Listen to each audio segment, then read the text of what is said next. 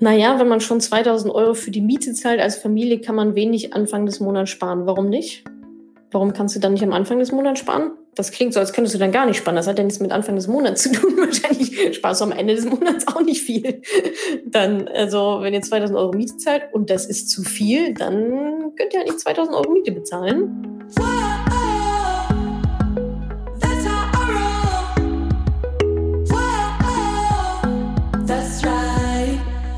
Salü, ihr Podcast-Pennies. Da ist ja auch schon der zweite Teil des letzten Money Talks zum Thema meine zehn Geldregeln. Teil 1 gibt es auch schon, solltet ihr euch anhören. Teil 2 gibt es jetzt, solltet ihr euch auch anhören.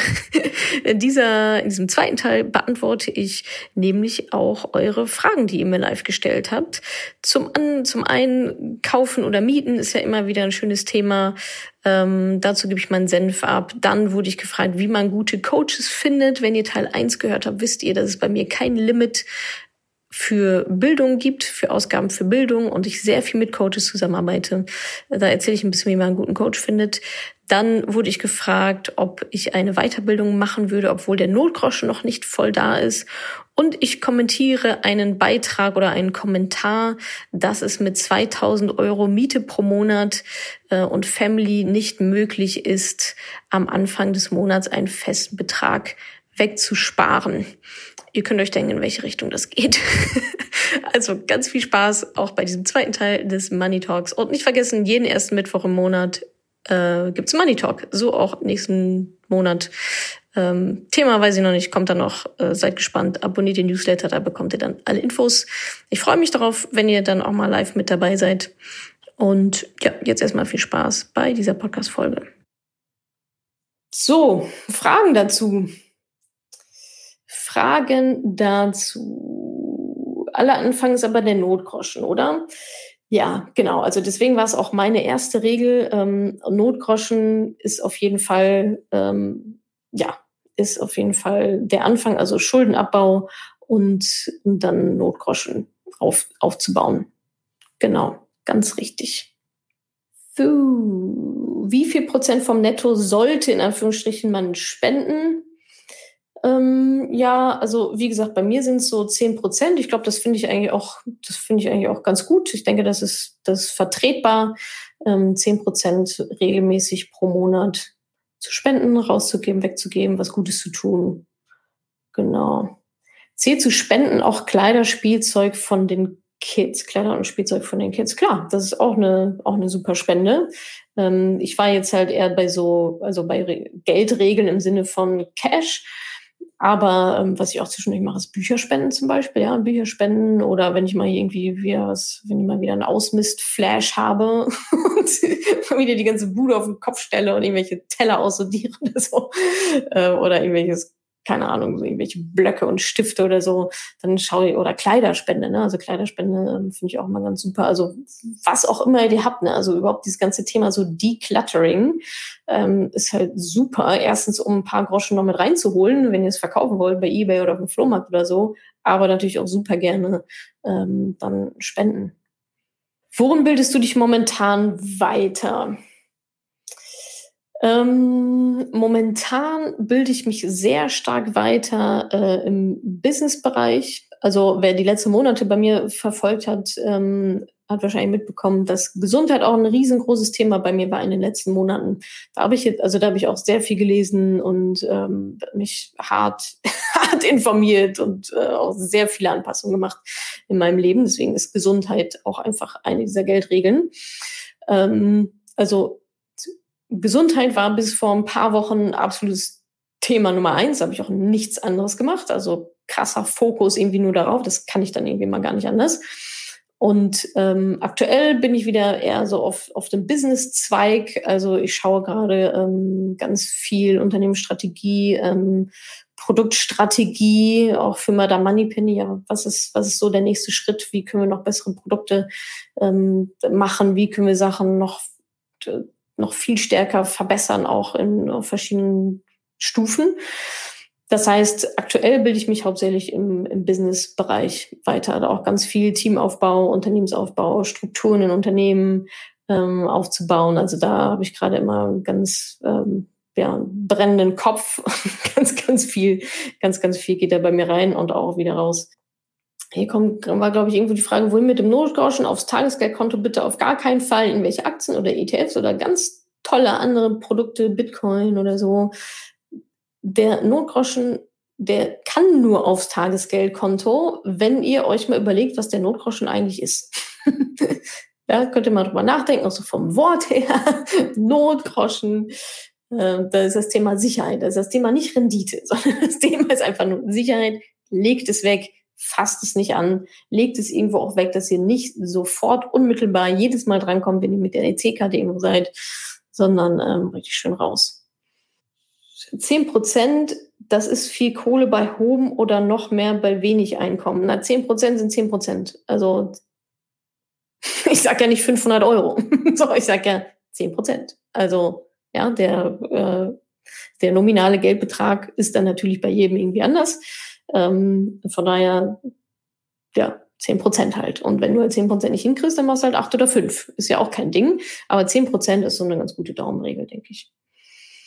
Oh, sparst du noch oder investierst du nur noch?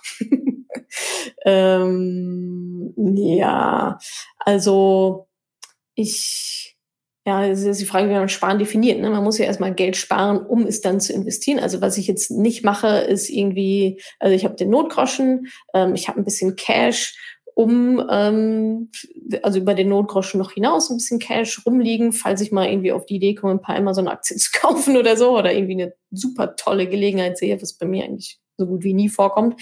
Aber jetzt zum Beispiel in der, ähm, in der letzten Krise war es ganz gut, äh, noch ein bisschen Cash zu haben, weil ich das dann noch investieren konnte, also einfach frei verfügbar. Und ansonsten ist das meiste halt Investition, genau. Ich habe jetzt keine großartigen Sparziele, ähm, dass ich sage, oh, ich will mir jetzt irgendwie eine Immobilie leisten oder irgendwas anderes Tolles, riesengroße Weltreise oder so. Ähm, von daher ist das eigentlich, also abgesehen vom Notgroschen und so ein bisschen, ich sag mal, Spielgeld, Cash, ähm, ist das eigentlich alles investiert aktuell. Ja, jetzt kommt hier so ein bisschen ähm, die Frage, welche Coaches das denn so sind und so. Ähm, das wird jetzt, glaube ich, keinen Sinn machen. Also das sind äh, häufig Privatpersonen, die ich aus meinem Netzwerk irgendwie kenne, über die ich gestolpert bin, die mir auch ganz, ganz oft Empfehlungen, weil es kommt hier die Frage, wie kommt man denn an, an entsprechende Coaches? Empfehlung. Das ist, wirklich, fragt Leute, äh, ob sie gute Coaches kennen, in, in welchem Bereich auch immer. Ähm, fangt einfach irgendwo an und die meisten oder oft ist es so, dass dann wirklich jemand sagt, ja klar, ich kenne jemanden und die Coaches kennen dann auch wieder andere Coaches. Also ist bei mir auch schon häufig vorgekommen, dass ähm, jemand mich direkt weitergeleitet hat und gesagt hat, du, ähm, hier, ich kann dich direkt äh, weiterleiten an Coach XY, weil an der Stelle brauchst du irgendwie andere Unterstützung oder wir parallelisieren das oder so. Also guckt einfach ähm, in, in eurem Umfeld, ob da jemand ist, von dem ihr wisst, dass er sich coachen lässt oder Potenzial dafür wäre, ähm, so ein Netz, Netzwerkkandidat, Kandidatin zu sein, die euch da weiterhelfen kann. Also das würde ich hauptsächlich über Empfehlungen tatsächlich machen, gerade wenn es so One-on-One-Coaches sind. Aber hey, ich hatte auch schon einige, die, mit denen ich dann halt nicht weitergearbeitet habe. Das ist ja auch immer dann, also ausprobieren, gucken, ob es klickt oder dann halt eben auch nicht. Und bei irgendwelchen Coaching-Programmen, das kam nämlich auch, ja, manche sind auch unseriös, gesunder Menschenverstand da rangehen, ja, gucken, oh, haben die das gestern gestartet? Und ähm, sehen die auch so ein bisschen so aus, als hätten sie das gestern gestartet, sondern ähm, schaut da einfach, also seriöse Anbieter erkennt man halt an einem seriösen Auftreten, ja, haben die eine vernünftige Website, kennt ihr jemand, der da vielleicht auch schon äh, irgendwie was gekauft hat oder gemacht hat, haben die eine vernünftige Marke aufgebaut. Also da seid ihr, denke ich, ganz gut in der Lage, ähm, einfach mal zu schauen. Und alles, was sich zu gut anhört, um wahr zu sein, ähm, dann lieber nicht. äh, ich denke, da, da kommt ihr schon ganz gut mit klar. Gehört für dich zur Massage gehen zu den Gesundheitsausgaben? Ähm, ja, könnte man als Gesundheit sehen, aber auch, ähm, ich sag mal so Großzügigkeit, Luxus gegenüber mir selber. Ähm, vor Corona war ich echt regelmäßig bei der Massage. Mittlerweile ist das logischerweise ähm, eingeschlafen. Aber ja, Massage mache ich auch zwischendurch mal. Ja, ich glaube, mein Tonus war so einmal, einmal im Monat. Ja, das ist auch Gesundheit, das ist Wohlbefinden und genauso gut ähm, was gönnen, äh, großzügig zu, zu sich selber sein, entspannen, genießen. Genau. Lara fragt, ich möchte eine Fortbildung machen, die kostet mehrere hundert Euro. Notgroschen ist aber, auch, ist aber noch nicht voll mit drei Monatsgeldern. Wie würdest du entscheiden?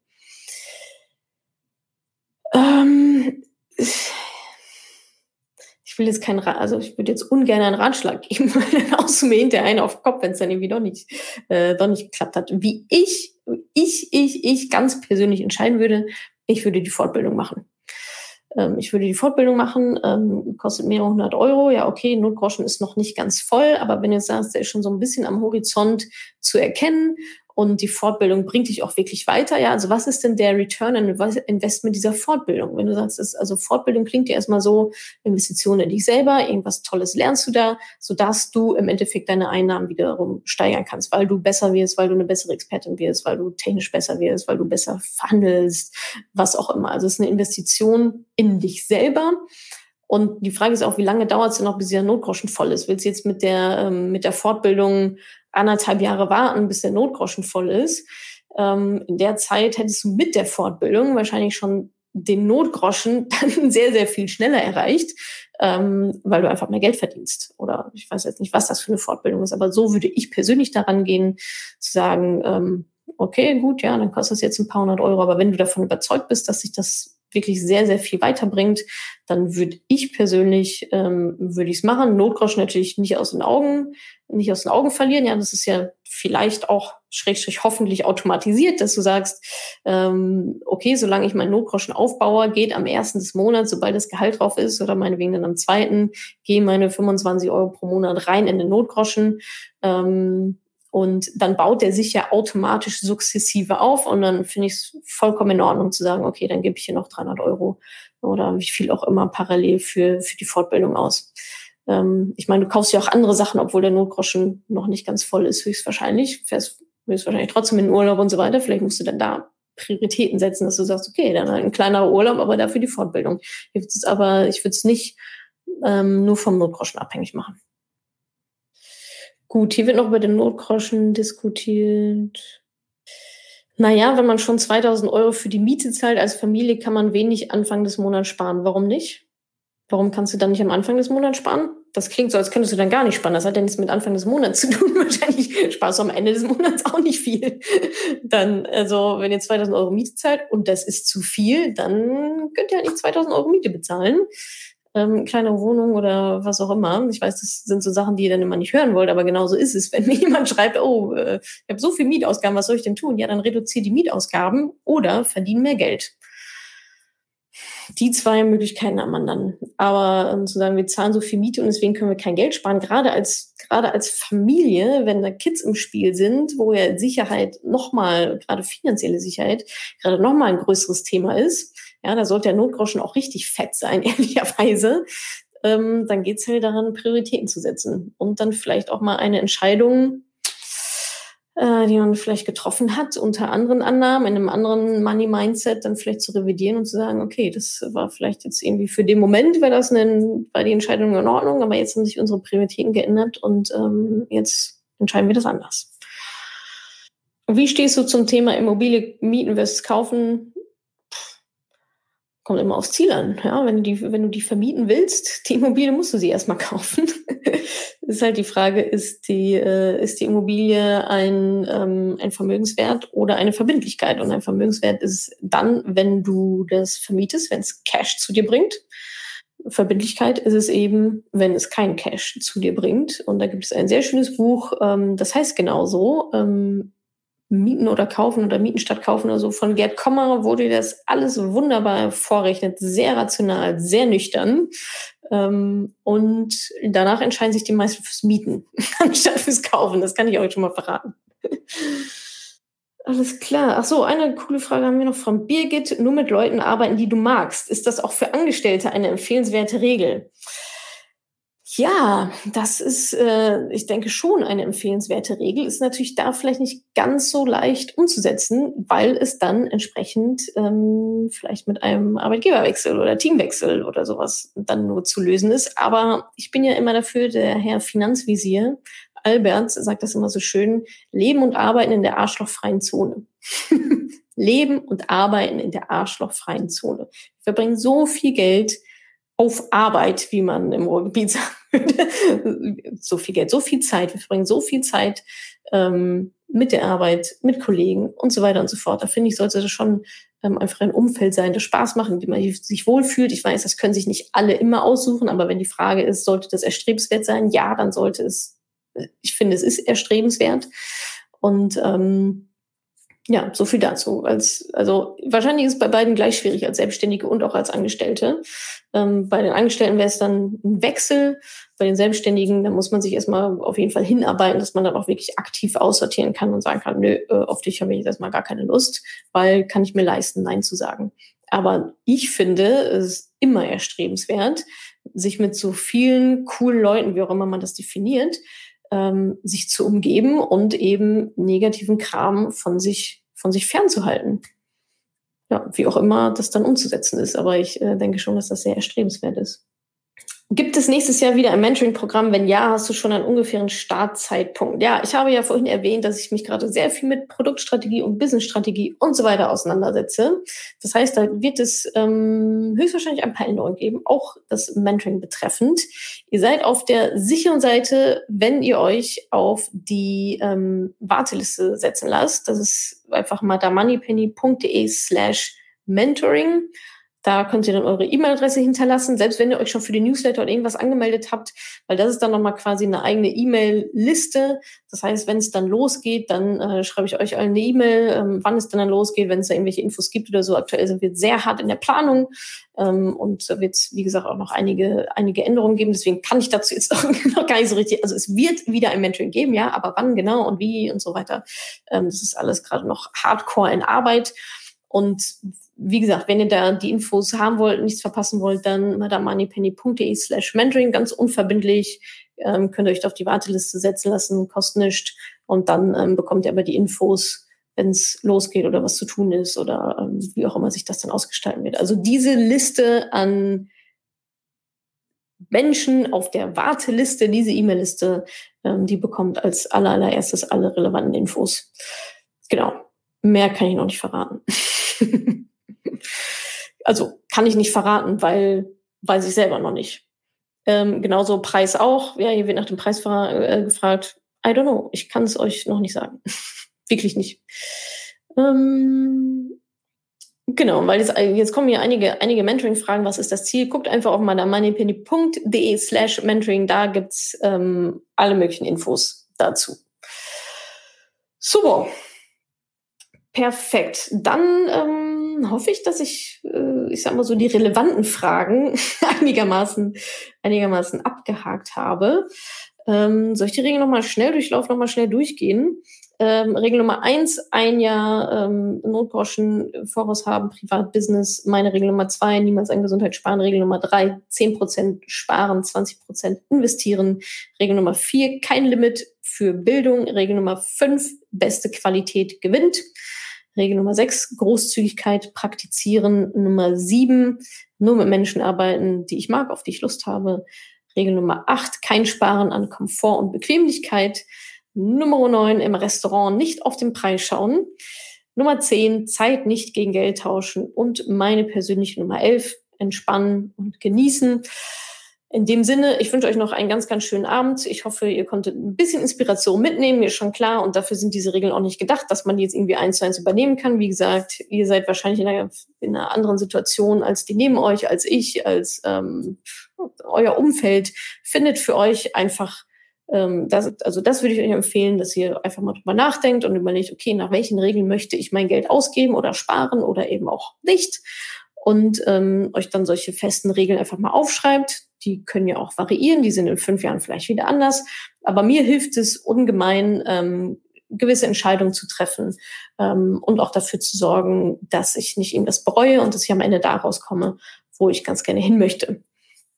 Also ja, das Ganze kommt natürlich auch wieder als Podcast und Blogartikel und überall werdet ihr wieder zugeschmissen mit dem ganzen Content. Vielen, vielen Dank, dass ihr mit dabei wart. Ähm, ich hoffe, ihr konntet ähm, einiges mitnehmen, einiges an Inspiration, Motivation hoffentlich auch mitnehmen. Gab ja auch sehr schöne Diskussionen in den Kommentaren. Und dann wünsche ich euch noch einen ganz, ganz schönen Abend und wir sehen uns dann im Oktober wieder am ersten Mittwoch des Oktobers mit einem Thema keine Ahnung, weiß ich glaube ich noch nicht, steht noch nicht fest, aber es wird wie immer richtig, richtig gut. Bis dahin ähm, genießt noch die Zeit und einen ganz, ganz schönen Abend. Äh, bis dann, danke fürs Dabeisein. Danke, dass du diese Podcast-Folge angehört hast. Wenn du noch mehr Tipps, Tricks und Inspiration möchtest, folge mir doch einfach auf Instagram und auf Facebook. Dort gibt es übrigens auch regelmäßige Live-Events mit mir. Und außerdem in der Madame Moneypenny Facebook-Gruppe, in der nur Frauen zugelassen sind, kannst du all deine Fragen loswerden. Also, folg mir gerne auf Instagram und auf Facebook und komm unbedingt in die Ladies Only Madame Moneypenny Facebook-Gruppe. Wir sehen uns dort. Ich freue mich auf dich.